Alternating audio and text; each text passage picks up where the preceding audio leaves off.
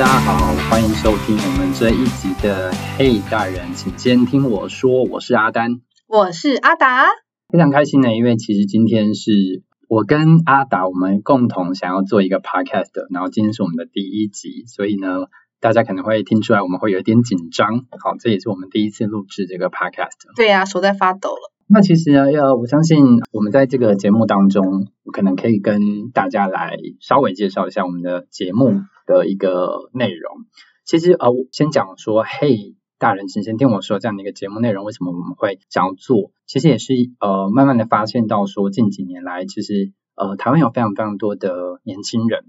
呃，知道说其实台湾有非常多的公共议题。那每个公共议题的话，其实都会听到很多很多的声音。但大部分我们现在听到的声音，其实都是大人，很多专家在讲，呃，我们现在的公共议题是什么，我们面对了什么样的问题，我们该找什么样的解方。嗯可，在这个过程当中，阿达，你有没有发现，其实我们没有年轻人的声音？没错，而且我们都认为，其实这台湾的未来，年轻人要站在主场上面去做一个决定。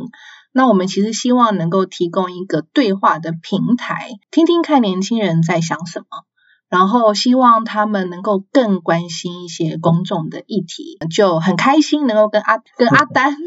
一起来录这个节目。所以我们也希望透过呃这个节目，除了刚刚阿达提到说我们想要开启一个跟年轻人的对话之外，在我们的节目当中，其实我们也会每一集针对不同的社会议题、不同的公众议题，我们会邀请我们的沙发客来跟我们做分享。他其实是代表真的是专家的角色，对，对而且都是年轻的沙发客，对不对？年轻世代的这个佼佼者年轻，有为啊，没错没错，前浪都会被后浪推，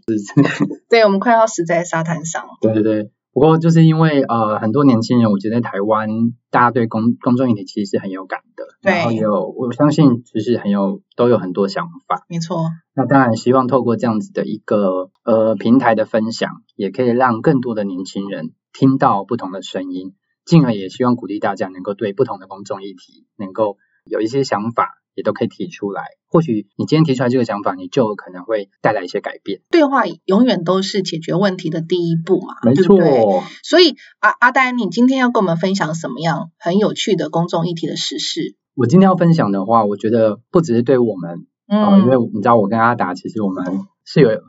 一点年纪的，就是我们 是，对阿达你真是对完全看不出来，就像大学生一样少女。对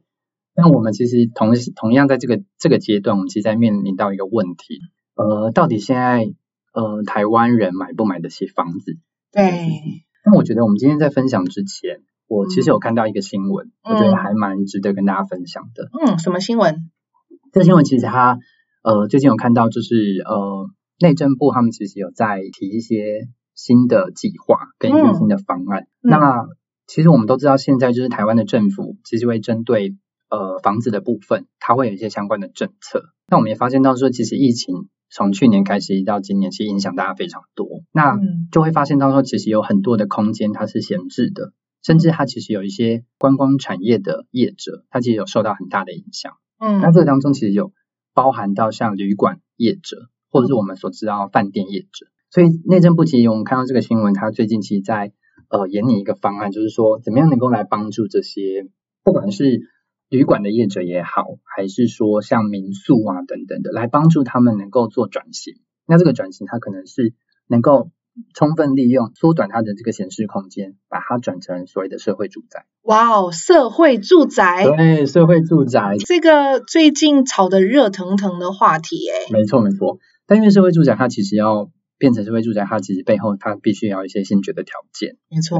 那但是呃很多的这个我有看到就是相关的一些分享啊，然后包含一些旅馆的业者，其实针对这样的一个政策，我觉得大家还是存在很多问号，包含了我今天可能我的民宿或者是我的呃旅馆，如果假设我的房间数真的也不是很多，那如果真的你把它转换成阶段性的把它转换成社会住宅的话，那如果未来假设我们整个疫情的状况是比较趋缓的，那我又要恢复到原本我经营的这个民宿或者是旅社的方式的话，那我是不是还要再把它重新用过？对呀、对，所以它其实为了短时间内解决了我现阶段可能闲置的问题，但是反而会让我可能造成一些，比如说不同的一些成本的成本的投入，或嗯是一些不一样的投资。嗯，它到底有没有办法真的让呃这些旅馆的业者，好、或者是这些民宿的业者，他能不能在短期之获利？嗯，我觉得这个部分现阶段应该还有很多讨论的空间。感觉起来要引专家入场来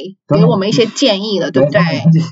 所以，我们今天其实想要跟大家分享的，从刚刚那个新闻听到的，其实我们想要讲的是居住正义，大大好大的议题，大的议题，但其实它也是近几年来非常夯的一个议题。没我错们，可能从很多的一些新闻报道啊，然后一些媒体啊，甚至有很多的一些呃专家学者都会针对这样的议题去做讨论。而且对于年轻人来说，我觉得是一个很就在摆在眼前的问题，所以我们事不宜迟，我们赶快请专家来跟我们做一些深度的探讨。所以，我们今天邀请到的专家的话呢，他其实本身其实在呃推动所谓的居住正义或者是居住这件事情的这个议题，其实也投入了非常多年，然后也都会在这样的一个议题当中，去透过不同的场合跟大家分享一些专业的观点或者是不同的看法。本身嗯，在这件议题上面，他其实就是一位专家了。所以今天呢，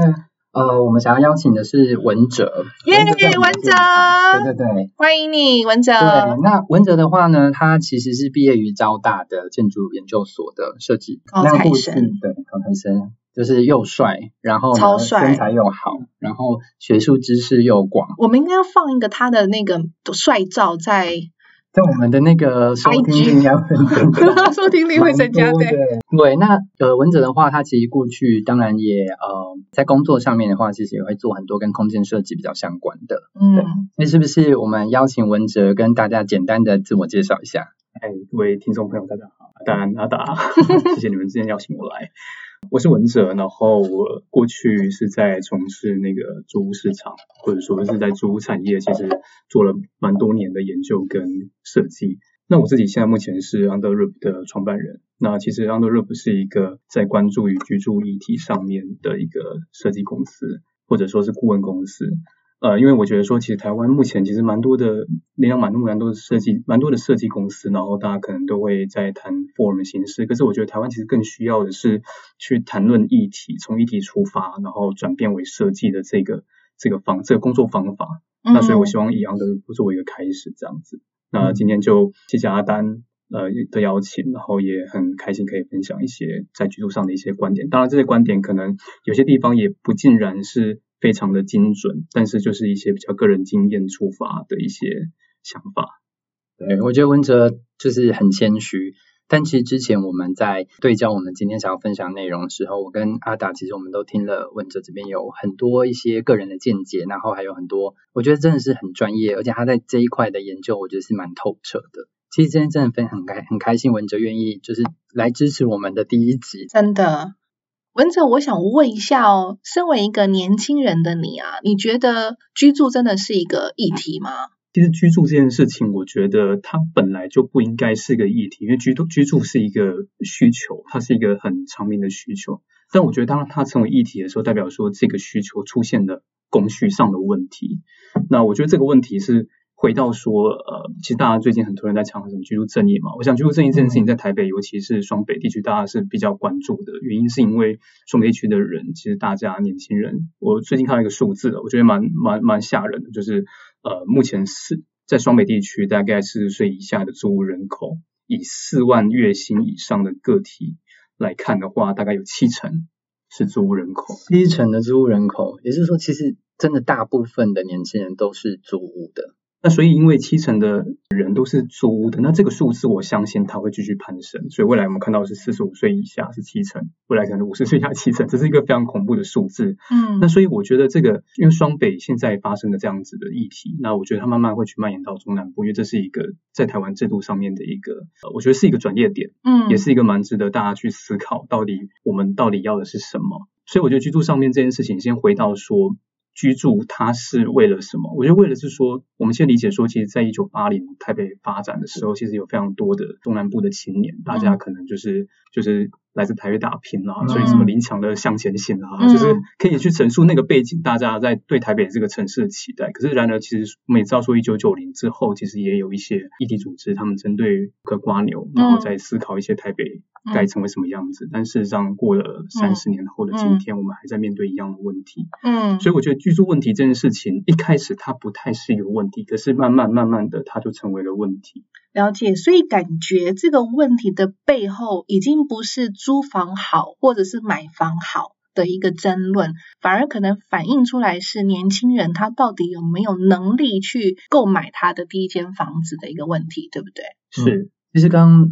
不管是文哲这边的分享，还是阿达提到，其实我们也看到一些关键数字。这个关键数字包含到我们刚刚提到租屋人口，特别是年轻人的租屋人口，它其实比例是非常高的。在在其实，在台湾我们也发现到另外一个状况，就是大家可能真的去买下来的第一，我人生的第一间房子，就是我成为了第一个首购族这件事情，它的年龄一直不断的在往上，就是说，呃，其实。几乎在今年，我们看到最近的一个数字是来到四十岁左右，他是真正的就是房子的首购族。可以想象，就是现在看哦，在三呃大概二十几到三十几的这段时间，正好是很多年轻人在工作上面冲刺，然后跟打拼的这个阶段。但是反而在这个时候，大家还是买不起房子。天哪，我这边有一个数字，刚好呼应阿达呃，对不起阿丹的这个。发现，我们发现，在台北房价呢，已经高到大多数人都负担负担不起。譬如说，我们以这个房价所得比来看，台北市的这个房价所得比已经高达了十五点七九，意思是台北市民呢要不吃不喝近十六年才买得起第一间房子。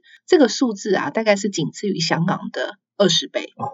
这个数字蛮蛮可怕的，其实。对啊，是它背后所代表的意义，跟它想要凸显出来的隐忧。文哲你怎么看？就是呃，我觉得说，其实大家都很关注在租屋或买或买房这件事情两个议题上面。但是我们先回到一个问题的根本是为什么要买房？呃，因为其实我们从日本为案例来看，或者说从欧美来看的话，会发现说，其实租金其实相对于房价来讲，其实租金相对是房价的房贷还要再高昂的。但台湾反过来，台湾是房价贵，大家必须租房子。嗯嗯，那所以其实像日本来讲，可能大部分大家都租房子，除非大家可能结了婚，然后在市在想要在郊区买一栋独栋的房子。嗯，那因此他们认为说，买一栋独栋的房子在郊区，我付的房贷比市中心的租金还要低。嗯，所以因此我是因为生了小孩，所以我必须买房子。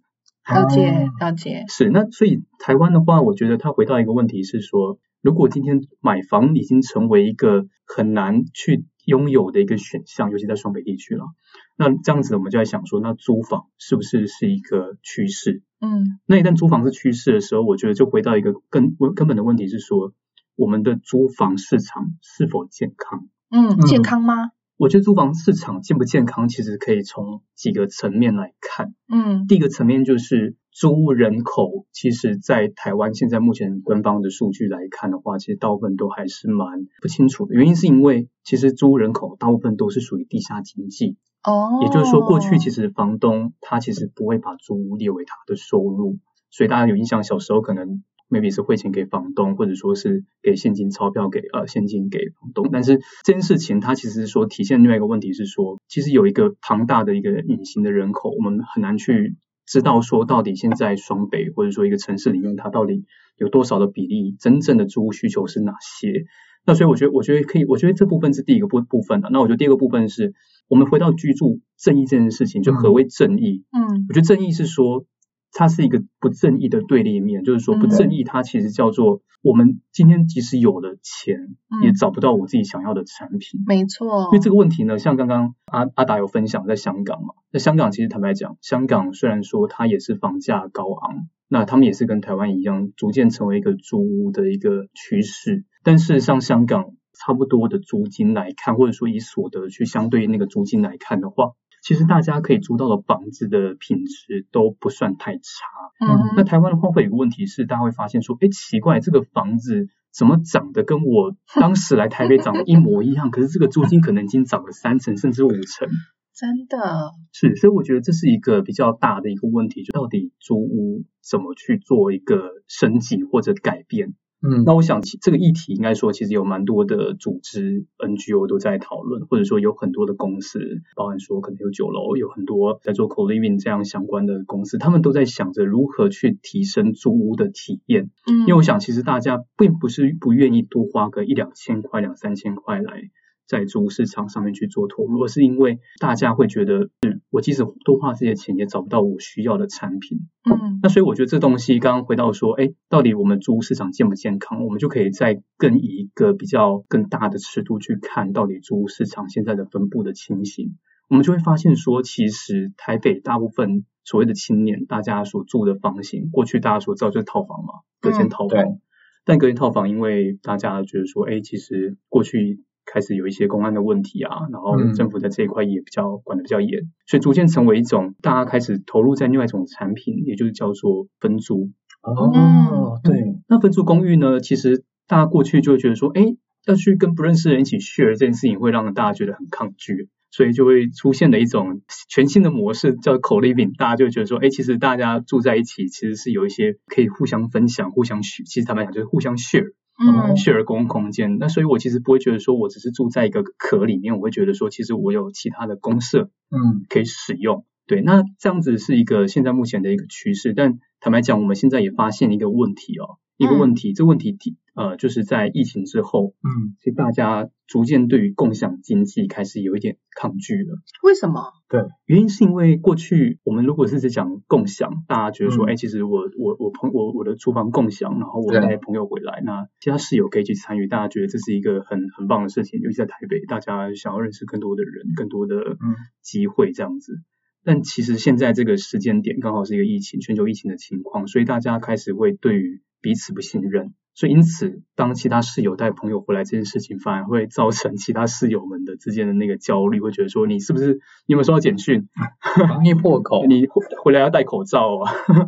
诸如此类的，就是它成为一个非常矛盾的一个状态啦。嗯那所以我觉得它所俨然它所延伸的下一个议题就是说，今天共享不是趋势的话，那什么是趋势？那就会发现说，独享是几是个趋势。那什么叫独享？独享讲的叫做说我跟一个有限度的人嗯。数，然后居住在一起，maybe 是我的另一半，然后又或者说这个空间它是足以让我正常生活起居，它不是一个隔间套房这么小的空间，嗯它是一个嗯。我在家办公，嗯。我在家可以做饭，我不会感到说不舒服，我会觉得很自在。那所以它是一个比隔间套房更大的 scale，但是它又不像是我们刚刚所讲这个分租公寓这么高度的共享，所以它是一个介于之间的一个新的一个产品。嗯但事实上，我们从这个产品，我们从台北的租屋市场去看，我们从九一去看的话，我们会发现，其实它的租它的租金非常的高昂。嗯那这个租金高昂，它其实背后的反映的叫做它其实房子本身的房价也蛮贵的，所以因此嗯它换算它的，其实大家买下来之后，它需要出租，它还是得做到这个价钱。高昂大概是多少钱？我们以一个一个数据来看好了，就是嗯如果今天我们去分租公寓，我们今天要去分租公寓，我们可能一间套房好了，就是可能运气比较好，不是选雅房选套房，它其实它的行情在一万三到一万五之间，这个是台北市的数字，嗯那当然也比过去再高一点点没有错，但是我们会发现，当我今天想要离开套房之后，我要选择一个有独立的厨房。我要选择一个有稍微独立起居空间的这样子，比套房在更在在产品在 level 在往上一阶这样的产品，我会发现他瞬间从一万五直接跳到两万八，甚至三万五。阿丹这样子月薪就少了三分之二。对我几乎赚的钱一大部分都在支付我的房租。但我我其实刚刚文哲的分享，我在另外思考一件事情，就是说我们刚才讲租屋的这个状况，那其实租包含刚刚讲到租金的部分，其实是居高不下的。但我觉得其实它不止单单发生在租房的这个市场当中，其实买房的状况也是一样的。所以其实我们也看到另外一个状况，就是说，哎，台湾其实空空房率的状况其实是蛮高的，特别在近几年，然后我们也看到六都当中，然后几个大的城市当中的一个空房率的状况，也是不断的在这个应该说这个数字，我们都发现说还是有很多空的房子，那怎么办？对。空房这么多，嗯就是空房，但是却没有人买得起。没错，除了刚刚文哲讲到的租屋市场的一个状况之外，它其实也反映到了就是买房这件事情。对，所以它回归到它问题的本质，就是为什么不管是租房子也好，买房子也好，这个价格为什么就是居高不下？大灾问是呃，其实其实房价这件事情，它其实我们所知道的，它有几个要素。那第一个要素叫做土地的取得成本，哦，那第二个要素叫做建筑成本，那第三个要素的话，就是整个大环境，大家对一个房子，他们大家能能给付的这个头期款，它会决定了这个产品它最后成为什么样什么样的房型，有可能是一房型，有可能是三房型，嗯这个可能南北的差异都会有自己的不一样。嗯那回到说刚刚讲这个要素里面，就建筑的取得成本这件事情，它其土地的取得成本这件事情，其实它是回到比较难改变一件事情，就是我们土地其实都是私有嘛，我们不像新加坡，不像对岸，其实土地是国有，所以其实在这一块我们很难做很大的突破。但其实有一个问题是刚刚讲到的建筑成本这件事情，其实是一个全球化的一个情况，就是说，呃，当我们台湾要取得很多原物料来自于全世界的时候，或者说来自于开发中国家的时候，我们不得不去面临，就是开发中国家他们的薪资跟他们的整个社会大环境是在成长的。嗯那也就是说，今天举个例子好了，应该有印象，就是小时候吃榴莲，可能榴莲没多少钱嘛，现在榴莲好贵哦，一个可能三四百块。对，现在榴莲其实真的是不是说大家可能随便就可以买到的一个水果，然后它的价格其实也真的不便宜。尤其是在疫情之后，整个全球的物流的成本也居高不下。我听说下一阶段就是原物料的成本会直线的上升。可以理解，因为在整个疫情的期间的话，我们发现到说，嗯，特别在台湾，其实台湾非常仰赖就是进出口这一块。那真的，比如说国外的这些呃，我我所谓的原物料，它真的要进到台湾的话，特别在疫情的期间，其实它会受到很多的特别会受到特别多的挑战，就变成说大家可能追货追得很辛苦，但其实真的也没有船或者是也没有货进来，就或者说最后他可能只能走，比如说像空运或其他的方式，但那个其实就会连带就会带动就是整个成本的呃往上飙啊。那文哲是不是可以继续再跟我们分享，就是刚刚讲到是这个房价的部分？是，就是呃，刚刚聊到说，因为建筑成本这件事情是比较我们比较难去掌握的，因为它其实是一个全球化的一个指标。嗯那也就是说，其实这个全球化反映是在开发中国家，他们的原物料，他们相对于台湾的成本是慢慢上升的，因为它的关系到它的人力成本，这是第一个 part。那第二个 part 是呃，当全球化因为受到疫情的关系所影响的整个海运的大塞车或整个世界可能大家都在做基础建设的时候，这时候开始会出现很多的原物料开始匮乏，嗯然后供不应求，那所影响就是我们说知道市场机制就是这样，就是当它东西供不应求的时候，嗯，它就会上升。嗯这是一个跟我们来讲说台风大概是一个概念，就是水果到底会降还是会升，这是一个一个预测心理，是没错这。样说嗯，可能台风要来了，然后菜价要涨了，所以我要赶快先去囤货。对啊，诶，这样子听下来，感觉这个租金跟房价往上面涨的趋势是不可避免。但是反过来说，我们大家的所得感觉好像没有办法跟着这样的趋势往上面走。未来是不是居住正义这个问题会反而变得更加凸显出来呢？呃，是的，就是说，其实房价、房租、所得，它其实三个三个都是紧扣在一起的。那当然，其实房价这件事情，大家都认为说它有一天会降，其实大家都期待它会降。嗯嗯那我觉得会降那一天，我觉得它但没有人知道那是哪一天会到来。maybe 嗯是在可能 maybe 三十年、四十年后，大家可能 maybe 继承家里的房子之后，瞬间大家都有房了。，OK，所以大家就不 care 这件事情，maybe 就是这样子发生，也有可能就是另外一种方式，就是就是整体通货膨胀到最后 maybe 这个泡泡破了，但也、哦但没有人会希望它破，对，因为房价跟房地产它其实是整个整个国家或地区它其实 GDP 很重要的来源，所以当它一旦整个瓦解的时候，它会去连带很多产业会受到影响，嗯所以这是一个矛盾啊，就是说到底房地产该不该打？